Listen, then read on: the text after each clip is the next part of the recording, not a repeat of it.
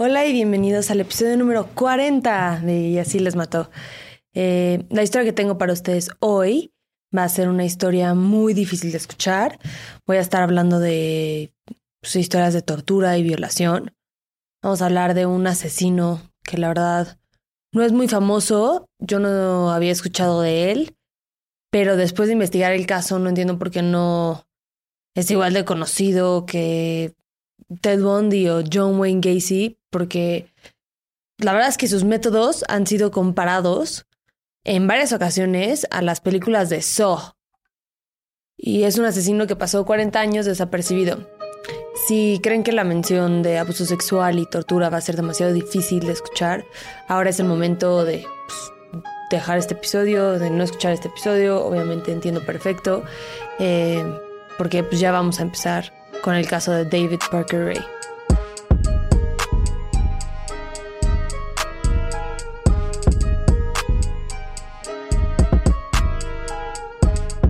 David Parker Ray nació el 6 de noviembre de 1939 en Berlin, Nuevo México.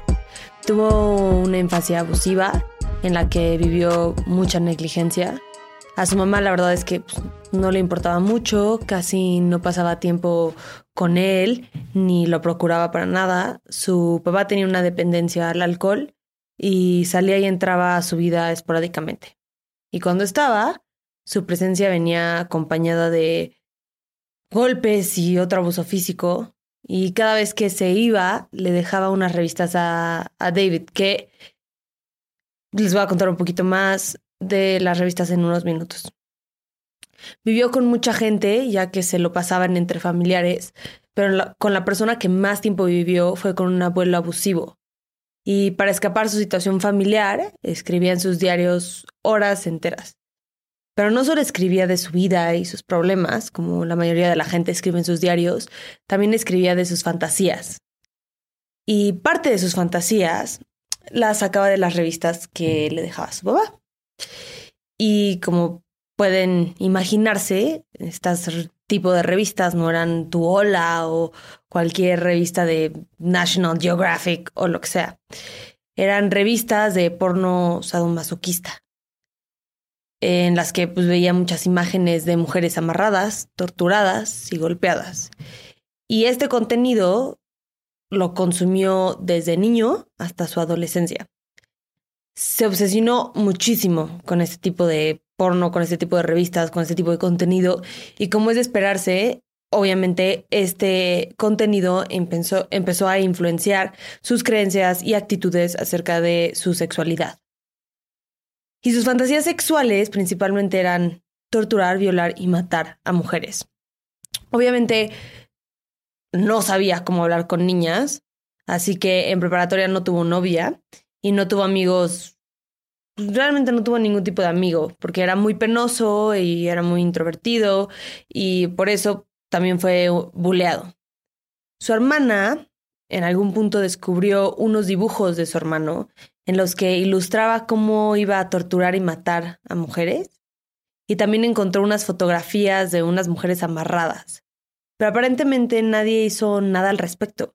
Y parte de esto era obviamente que nadie le ponía atención. La negligencia en la que vivía lo permitía y lo permitió desarrollar estos comportamientos que poco a poco fueron escalando. Cuando salió de la preparatoria, empezó a trabajar como mecánico y después de un rato se unió al ejército, igual trabajando como mecánico. Después de su tiempo en el ejército, empezó a trabajar como mecánico en un parque nacional llamado Elephant Butte, en Nuevo México, y era considerado un guardabosques. Estuvo casado cuatro veces, tuvo a un hijo llamado David Jr. y una hija con la que tenía una relación bastante cercana, sorprendentemente, y ella se llamaba Linda Jean Ray. A él lo describen como encantador y callado, y era la persona que siempre le hacía favores a la gente, aunque fuera una inconveniencia para él. Entonces, cuando sale a la luz todo lo de sus crímenes, todos pensaron que había sido un malentendido y que era inocente. De hecho, su jefe le dio vacaciones pagadas cuando lo arrestaron, de lo seguro que estaba de que había un malentendido y que todo fue un error. es considerado un sádico sexual, como tipo Ted Bundy. Ted Bundy lo era. Eh, eso significa que son personas que solo pueden encontrar gratificación sexual causando de, causándole dolor a otro ser humano. Y ahora vamos a hacer un cambio porque vamos a hablar un poco de la historia de una de sus cómplices, Cindy Hendy. Cindy nació el 6 de febrero de 1969. Era 20 años más chiquita que David Parker Ray y ella también tuvo una infancia bastante difícil. Creció en Seattle, Washington, y al igual que David Parker Ray, fue ignorada por su familia la mayor parte de su infancia. Su mamá estaba obsesionada con concursos de belleza que le consumían todo su tiempo y toda su atención. Y en este descuido de su mamá, su padrastro abusó de ella sexualmente. Años se quedó callada, con miedo de decirle a su mamá lo que estaba pasando. Pero a los 11 años tuvo la valentía de por fin decirle todo a su mamá. Y en vez de protegerla, su mamá no le creyó, no le quiso creer, y a sus 12 años, 12 años, la corrió de la casa. Entonces, Cindy empezó a vivir en la calle, vendiendo y consumiendo cocaína, a la que obviamente se volvió adicta porque entre más chica empiezas a a consumir alguna sustancia, alcohol, drogas, lo que sea, la probabilidad es obviamente más alta de que te vuelvas adicta. Tuvo varias relaciones, eh, todas abusivas, y ella se volvió una persona muy violenta. Aparentemente era capaz de pelearse con sus novios a puñetazos, y muchos la describían como una mujer o niña en ese entonces de 47 kilos pero aparentemente era puro músculo, porque decían que fácilmente podía pelearse y ganar contra alguien de hasta 68 kilos. muchísimo. O sea, yo creo que también era mucho enojo que tenía dentro, no sé. A los 16 años tuvo a su primer hijo mientras estaba viviendo en la calle. Para sus 20 saltos ya tenía dos otras hijas. Los tres eran de papás diferentes. Obviamente pues, no se podía hacer cargo de ellos, viviendo en la calle, adicta a la cocaína, no se podía ni hacer cargo de ella misma. Entonces, lo que hizo fue que los mandó a vivir con sus abuelos. La misma mamá que la había ignorado a ella y el padrastro que había perpetrado su abuso sexual. En 1997 la arrestaron por vender droga a un agente disfrazado y la sentenciaron a tomar un curso de drogas al que no asistió y prefirió escaparse del estado, de... Sí, y se fue a Nuevo México para evadir las consecuencias. Para este punto tenía más o menos 37 años y llegó a un pueblo llamado Verdad y Consecuencias, Truth or Consequences. Y un fun fact del pueblo es que se llama así porque había un programa de radio del mismo nombre y era, era como un juego e hicieron un concurso para ver qué pueblo le ponía el mismo nombre que el show, o sea, al pueblo, y de ahí prometieron que, que si alguien lo hacía, que iban a empezar a grabar desde ahí. Y así es como pasó. Pero bueno, regresando al caso. Casi, casi llegando a verdad y consecuencias, la sentenciaron a 30 días en la cárcel, 6 seis meses de libertad condicional y 50 horas de servicio social por manejar borracha. Y ese servicio social lo hizo en el mismo parque en donde David Parker Ray trabajaba. Y así es como se conocieron. Frecuentaban un bar que se llamaba The Blue Saloon e inmediatamente se gustaron porque compartían su amor por el sadismo. Para enero de 1999, Cindy y David se mudaron juntos en la casa en donde él llevaba años cometiendo sus crímenes y los crímenes que ahora ella también iba a cometer.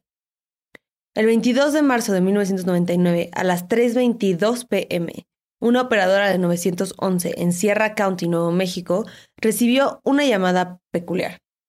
La persona que había llamado no contestaba. Lo único que la operadora podía escuchar era claramente una pelea en el fondo.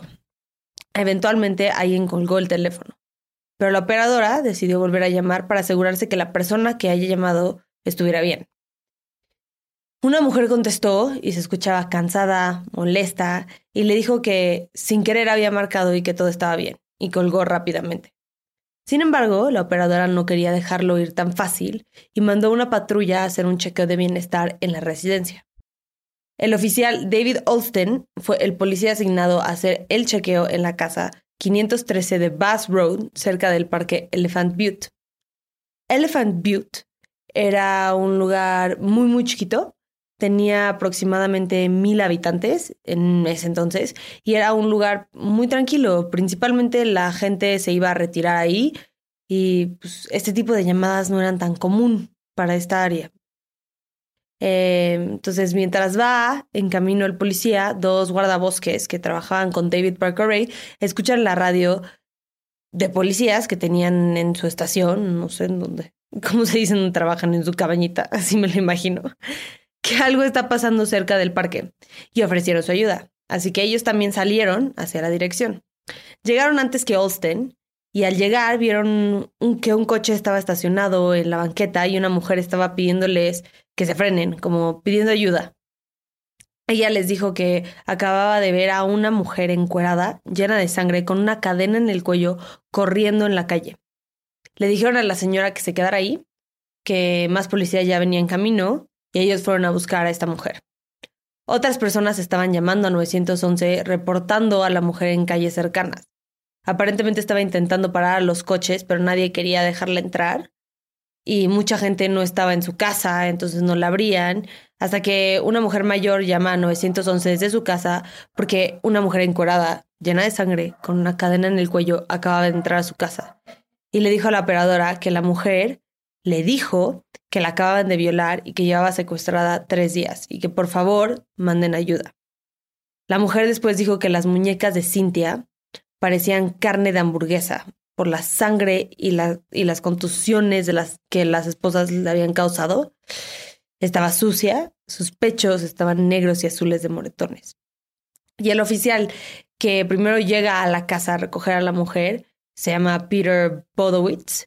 Y cuando llega a la residencia de esta pareja, la mujer sale corriendo hacia él en una bata rosa que la pareja le había dado para taparse.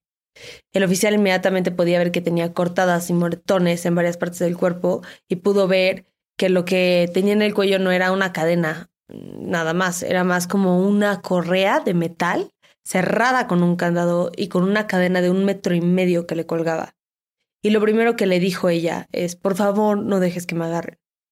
Esta, esta mujer era Cynthia Vigil, de 22 años. Cuando los policías llegaron a la casa, de donde primero llegó la, la, llamada de 911, en donde colgaron y luego una mujer contestó otra vez el teléfono, al parecer no había nadie dentro. Entonces como les había llegado la llamada sospechosa desde esa residencia, tenían causa probable para entrar y ver que todo estuviera bien y que no hubiera nadie en peligro adentro de la casa. Pero no podían registrar como tal la propiedad porque todavía no tenían una orden de cateo. O sea, por ejemplo, no podían recolectar evidencia. La casa era una casa de un piso con una reja alrededor del terreno la casa pues, no era gran cosa, tenía el techo de metal, la casa era color blanca, había un letrero de madera afuera que decía el nombre David Peter Parker Ray y su dirección. Adentro de la casa encontraron cosas bastante alarmantes. Todas las ventanas tenían cortinas bastante oscuras y casi no entraba luz a la residencia. La sala estaba sucia, oscura, había mucha basura en el piso, estaba hecho un asco y además había una cama en la esquina rodeada de vidrio roto en el piso y una lámpara rota. El colchón estaba completamente manchado de sangre y había un picayelo sangriento en el piso al lado de la cama. En las cuatro esquinas de la cama habían cadenas con candados. Arriba de la cama colgaban más cadenas y en la pared había un ataúd como como hecho en casa y adentro habían más cadenas y esposas, claramente para encerrar a alguien ahí. En otra, en otra pared del cuarto había corcho, como los que se usan en oficinas o en escuelas para poner anuncios o papeles y demás. Pero este lo usaban para colgar herramientas de tortura. Otra vez, estas herramientas estaban hechas en casa. En uno de los cuartos había más cadenas colgadas del techo con ganchos y más agarraderas y las paredes estaban llenas de fotos de pornografía violenta y dibujos de mujeres torturadas que había hecho él mismo. También había una cama y un armario y arriba del armario habían pinzas, arneses, tijeras, clips, bozales y varios juguetes sexuales que usaban para torturar y violar a las mujeres. Había otro guardabosques que decidió ayudar a la policía. Sabía que iba a una dirección que le pertenecía a un compañero, pero no sabía exactamente a quién. Y camino a la casa pasa una casa rodante. Y manejando iba nadie más, ni nadie menos que David Parker Ray, y una mujer en el asiento de copiloto. Se saludaron y cuando llegó a la casa, leyó el letrero y se dio cuenta de que era la casa de David Parker Ray. E inmediatamente le dijo a la policía, y todos se movilizaron rápidamente para agarrarlo y que no se escapara. Cuando los alcanzaron, inmediatamente los arrestaron. A David Parker Ray lo llevaron como a un centro de detención, eh, que no era la comisaría como tal porque no tenían tantos recursos, era otro lugar. Y a Cindy Hindi, la, a Cindy Hendy, perdón, la llevaron al hospital porque tenía una cortada enorme arriba de la oreja izquierda. Y la llevaron al mismo hospital al que llevaron a la víctima, Cynthia Vigil. Cynthia, desde las 4 pm que llegó al hospital, decía una y otra vez, se repetía, estoy a salvo aquí, estoy a salvo aquí, estoy a salvo aquí. No había comido en varios días, así que le dieron algo de comer, pero inmediatamente lo repitió. Tenía muchas heridas superficiales como cortadas, quemaduras y golpes, pero nada que pusiera en riesgo su vida.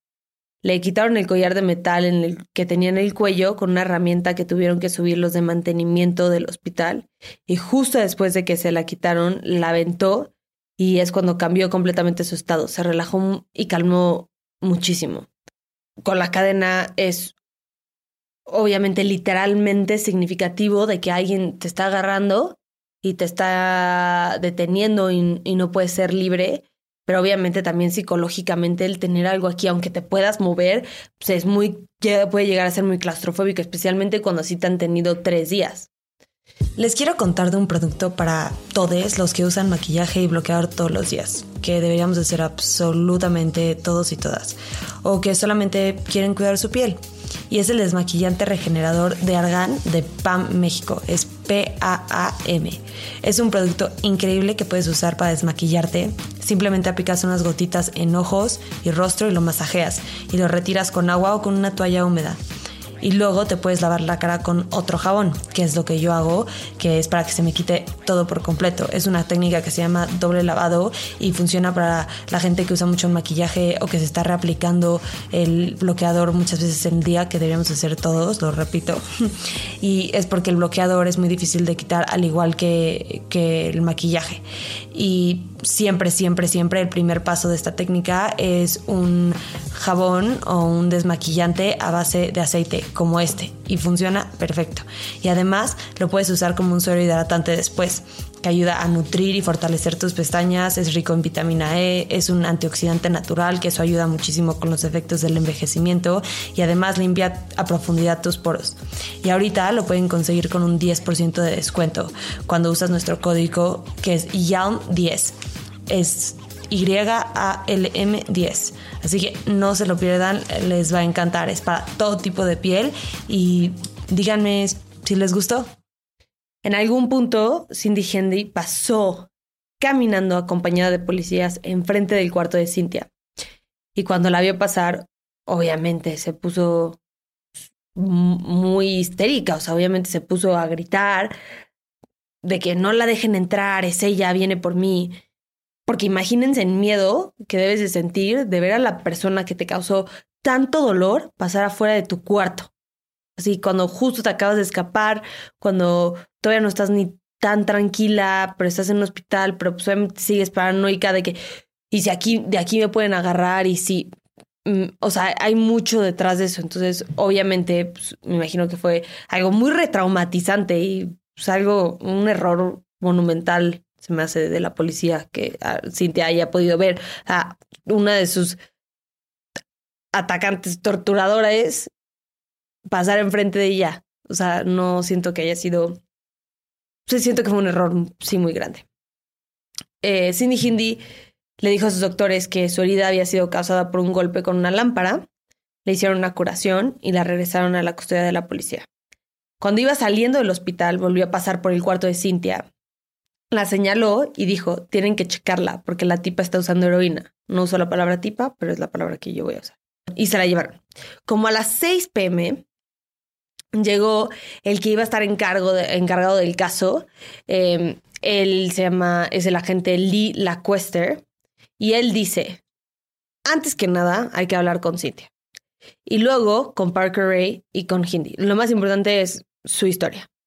Entonces, en la primera declaración de Cynthia dijo que la pareja la había secuestrado días antes y que fue agresivamente violada y torturada durante su estancia en, en esa casa. No sabía la dirección de la casa en donde estuvo secuestrada, pero les había visto la cara a los dos y sabía que sus apodos eran Dave y Cindy. También apuntó a un policía y le dijo, es uno de ustedes, porque el uniforme se parecía a los uniformes de los guardabosques. Además de que le había dicho, se había hecho pasar más bien por un policía cuando la secuestraron, él. También le contó a la gente que su mamá había fallecido cuando ella estaba chica y que tenían una relación muy cercana. Su muerte obviamente fue una pérdida muy grande para ella y el dolor la llevó a consumir drogas, entre ellas heroína, y que había consumido la droga dos días antes de su secuestro. Casi no tenía contacto con el resto de su familia y para mantenerse era trabajadora sexual. Cuenta que la secuestraron el 20 de marzo por ahí de las 10 u 11 de la mañana. Estaba caminando hacia un restaurante para desayunar en Albuquerque cuando pasó por un estacionamiento y se encontró a alguien que medio reconocía y esta persona le dijo que el hombre adentro de una casa rodante a la que apuntó la quería contratar y accedió. Describe al hombre en el volante como más grande en edad, con la piel muy arrugada y bronceado, pelo claro peinado para atrás con gel y un bigote. La descripción exacta de David Parker Ray. Al principio se portó muy amable y cuando se fueron del estacionamiento le enseñó una placa de policía y le dijo que quedaba detenida por prostitución. Por atrás salió Cindy Handy e intentó esposarla, pero Cynthia no se estaba dejando y empezaron a pelearse. David se tuvo que estacionar para poder separarlas y someter a Cynthia. Él la esposó y la arrastró a la parte trasera del coche y la esposó en un tubo que estaba en la recámara. Pero Cynthia no dejaba de pelear. Así que Cindy Handy la amenazó con una picana. Cuando se calmó, se fueron para la parte de enfrente y volvieron a manejar. Pero en la parte trasera, Cynthia todavía no se rendía y se dio cuenta de que los tornillos que unían el tubo con el piso estaban sueltos, así que los fue volteando y zafando uno por uno hasta que pudo sacar las esposas. Pero justo cuando hizo esto, David Parker Ray se frenó en un semáforo. Cynthia perdió el equilibrio y se cayó. El sonido hizo que Cindy fuera a checar y cuando la vio, usó la picana para someterla, luego le quitó la ropa, le taparon la boca con Durex y la amarraron a la parte, a otra parte del coche. Manejaron por mucho tiempo y cuando se pararon en una gasolinera para rellenar el tanque, la amenazaron con una pistola para que no gritara. En total manejaron 241 kilómetros de donde la secuestraron a la casa de David Parker Ray.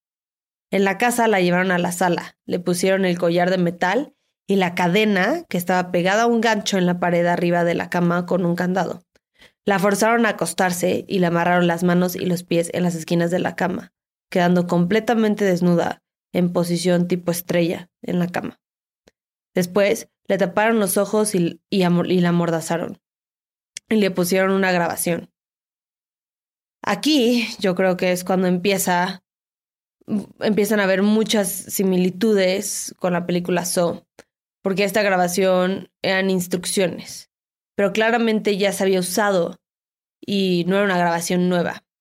Pueden encontrar, pues sí, la grabación completa en línea, pero es muy larga, literalmente dura como 40 minutos, así que solo les voy a traducir algunas partes. Pero empieza, y voy a empezar a citar.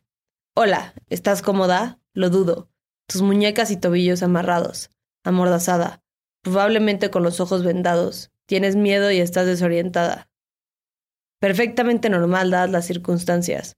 No te voy a dar detalles de por qué te secuestramos, qué te va a pasar o cuánto tiempo vas a estar aquí.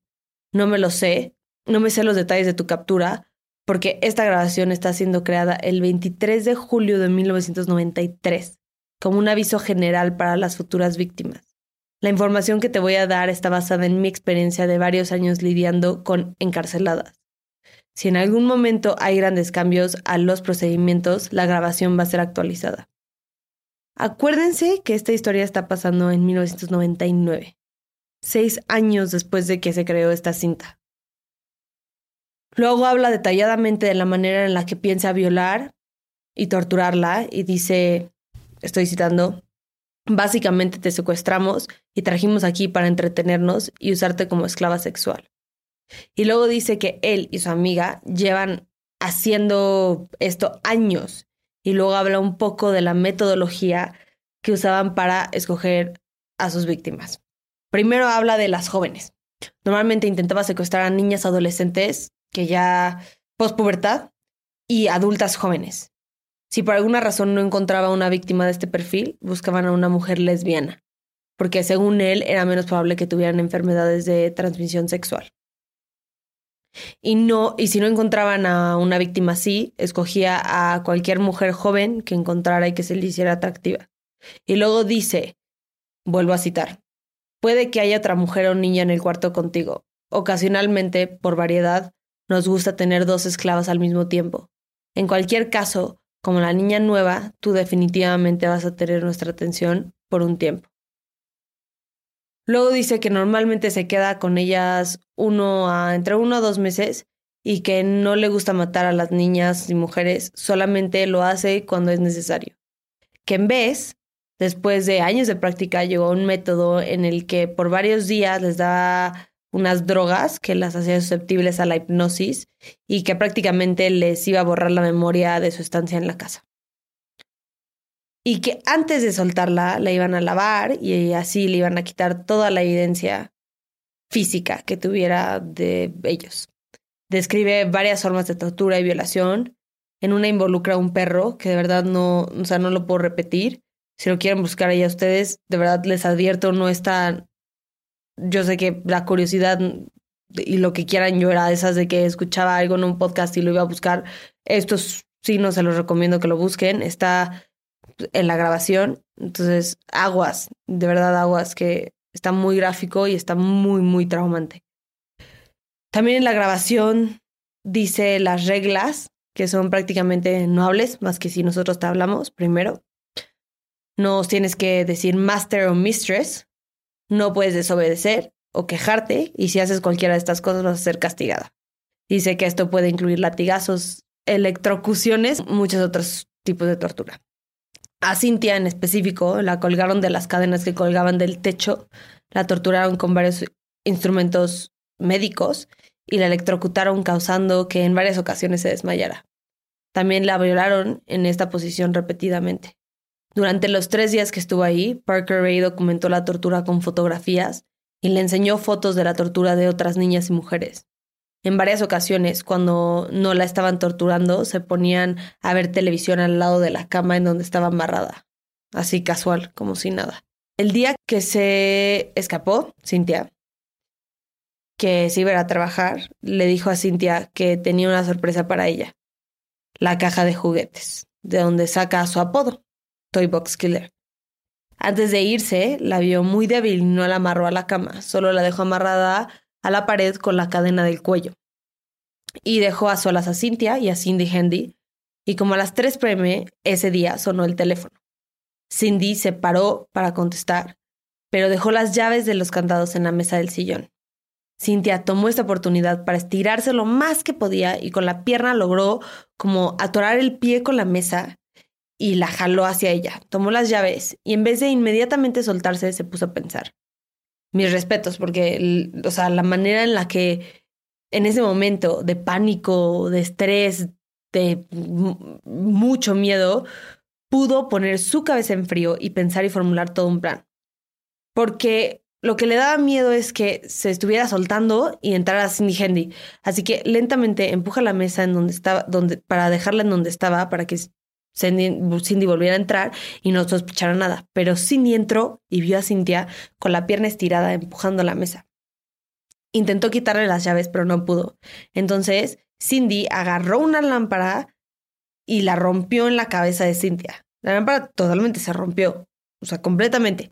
Pero Cynthia, mm, yo creo que con la, con la adrenalina y la esperanza de poder escaparse, dijo después que no sintió nada en ese momento, nada. Continuaron peleando y Cynthia pudo llegar al teléfono y marcar 911, que es la llamada que les conté hace poquito, hace unos minutos. Y luego Cindy colgó el teléfono. Y es el momento en que Cynthia agarró un picayelo que había cerca y le pegó a Cindy Hendy en la cabeza. Aquí es donde empieza a sangrar y por el golpe se marea. Mientras tanto, Cynthia aprovecha este momento para abrir el candado y salir corriendo de la casa. Después de escuchar la declaración de Cynthia, entrevistaron a Cindy Hendy y David Parker Los dos dijeron que sí habían secuestrado a Cynthia, pero que la razón era para ayudarla a dejar de usar heroína. Obviamente nadie les cree porque es la peor excusa y es claramente una mentira. O sea, no, o sea, si quieres ayudar a alguien, una, así no se hace, no la secuestras. porque quisieras ayudar a alguien que ni siquiera conoces? Y tres, no la tienes que cortar y pegar y torturar para hacer eso. Entonces los vinculan a proceso por secuestro, agresión, violación y conspiración. Y es cuando dejan de, de cooperar con las autoridades. El 23 de marzo, un juez aprobó la orden de cateo para la casa de David Parker Ray. Encontraron la ropa que Cynthia llevaba puesta el día que la secuestraron y más de 400 otros objetos que no les pertenecían ni a Cindy ni a David, como joyería de todo tipo. Aretes, collares, dijes, pulseras, broches, relojes. También encontraron ropa de mujer como calzones, brasieres, camisas y camisetas, chamarras, tenis, carteras, guantes, lentes, todo lo que se puedan imaginar. Y el FBI publicó fotos de estos objetos en el 2011 para intentar encontrar, más bien identificar más víctimas del asesino. Además de esto, en el jardín había otra casa rodante cerrada con un candado y cuando la abrieron encontraron lo que él llamaba su caja de juguetes, a donde iba a llevar a Cintia la tarde del día que se escapó. No sé muy bien cómo describírselas, pero voy a intentar. En el centro había una silla que tenía cuerdas para amarrar a alguien. Tenía también como unos tubos para los pies, tipo los que hay en tipo los de una cama ginecológica. Con muchas de sus herramientas, él hizo esta silla con sus propias manos. También tenía cables conectados a la silla. Había un espejo en el techo arriba de la silla para que las mujeres pudieran ver lo que les estaba haciendo. Las paredes estaban llenas de cosas. Habían juguetes sexuales, pero no juguetes sexuales normales. Algunos estaban hechos de madera y, o de metal. Pero la mayoría eran, eran herramientas de tortura, como pinzas, cinturones de piel, papel de lija, copas de succión, herramientas de hierro, raquetas, cuchillas de sierra, agujas, látigos, herramientas ginecológicas, sogas y otra y cualquier cosa que se puedan imaginar. En una de las esquinas había una máquina otra vez hecha en casa y lo que hacía era forzar a las víctimas que se agacharan para poder violarlas. También habían libros de anatomía, revistas porno y fotos de otras víctimas y dibujos suyos diagramas de métodos de tortura y de anatomía. Uno de los papeles en la pared eran instrucciones de cómo usar una herramienta motorizada en la caja de juguetes para dañar de la peor manera posible los pechos de sus víctimas.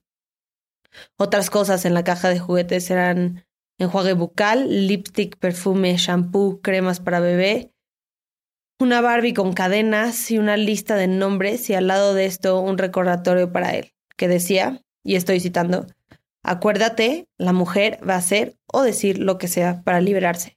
Te patean, rasguñan, ofrecen dinero, muerden, gritan, suplican, corren, ofrecen sexo, amenazan, mienten, esperan oportunidad, excusas estándares, historias tristes, menstruación, enfermedades, hijos con la niñera, trabajo, un bebé enfermo, mamá o papá enfermo, claustrofobia, extrañar a su pareja o amigos o amigas, corazón débil, no pueden faltar a la escuela, no dejes que se meta en tu cabeza. Si vale la pena secuestrarla, vale la pena quedártela.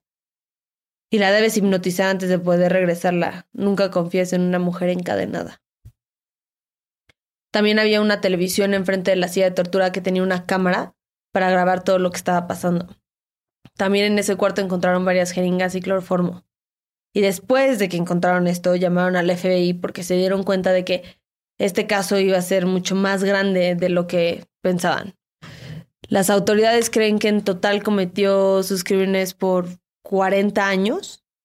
Tenía 60 años cuando lo arrestaron, o sea que piensan que empezó más o menos como a los 18 o 20 años, que es algo rarísimo.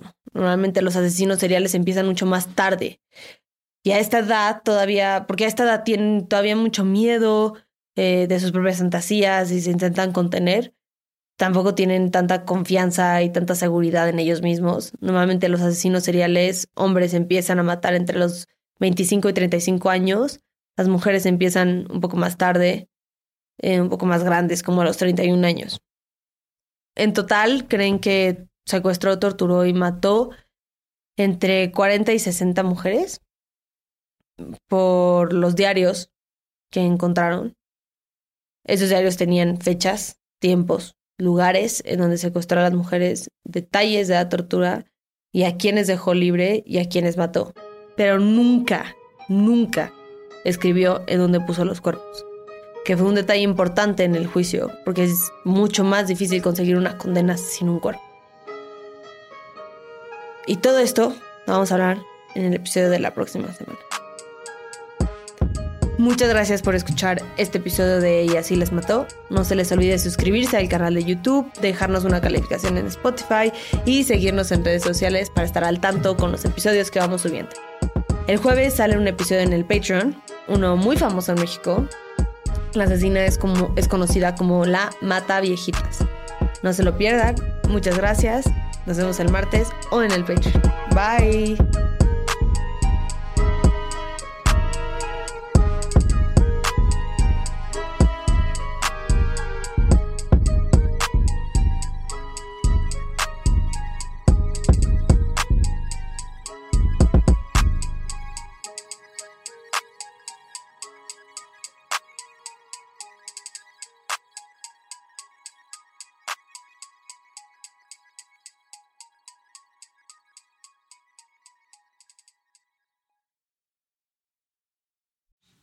Acuérdense que nos pueden encontrar en redes. Nuestro Instagram es YALM Podcast, nuestro Twitter es YALM Pod y nuestra nueva página de Facebook es YALM Podcast, en donde se encuentra el grupo Investigadores YALM.